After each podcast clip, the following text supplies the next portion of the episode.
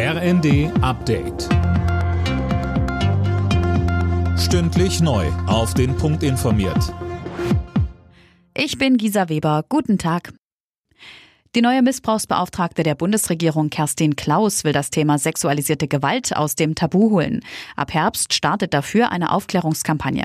Außerdem will sich Klaus dafür stark machen, dass auch auf Länderebene Betroffene mit in die Präventionsarbeit einbezogen werden und vor allem auch betroffenen Kindern und Jugendlichen schneller geholfen wird. Die Wartezeiten für Kinder und Jugendliche für Psychotherapie lagen schon vor der Corona-Pandemie bei 19 Wochen viereinhalb Monaten und die Zeiträume haben sich weiter verschärft. Hier brauchen wir eine entsprechende Verstärkung. Die Verteidigungsminister der EU-Staaten beraten aktuell über den Krieg in der Ukraine. Bundesverteidigungsministerin Lambrecht sprach vorab von zusätzlichen Militärhilfen in Höhe von 500 Millionen Euro. Insgesamt wären es dann zwei Milliarden Euro.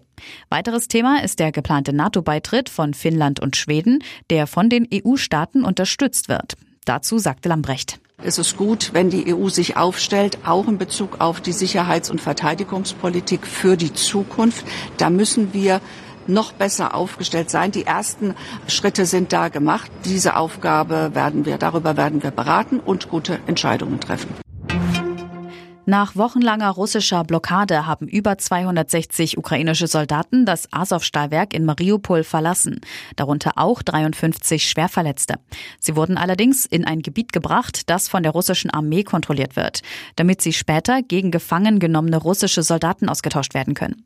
Wie viele Soldaten sich jetzt noch in dem Stahlwerk befinden, ist unklar. Wie es heißt, wird aber daran gearbeitet, auch sie dort herauszuholen. In Cannes startet am Abend das 75. Filmfestival. Im Wettbewerb um die Goldene Palme laufen 21 Filme.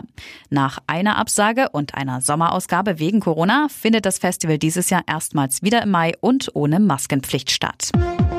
Alle Nachrichten auf rnd.de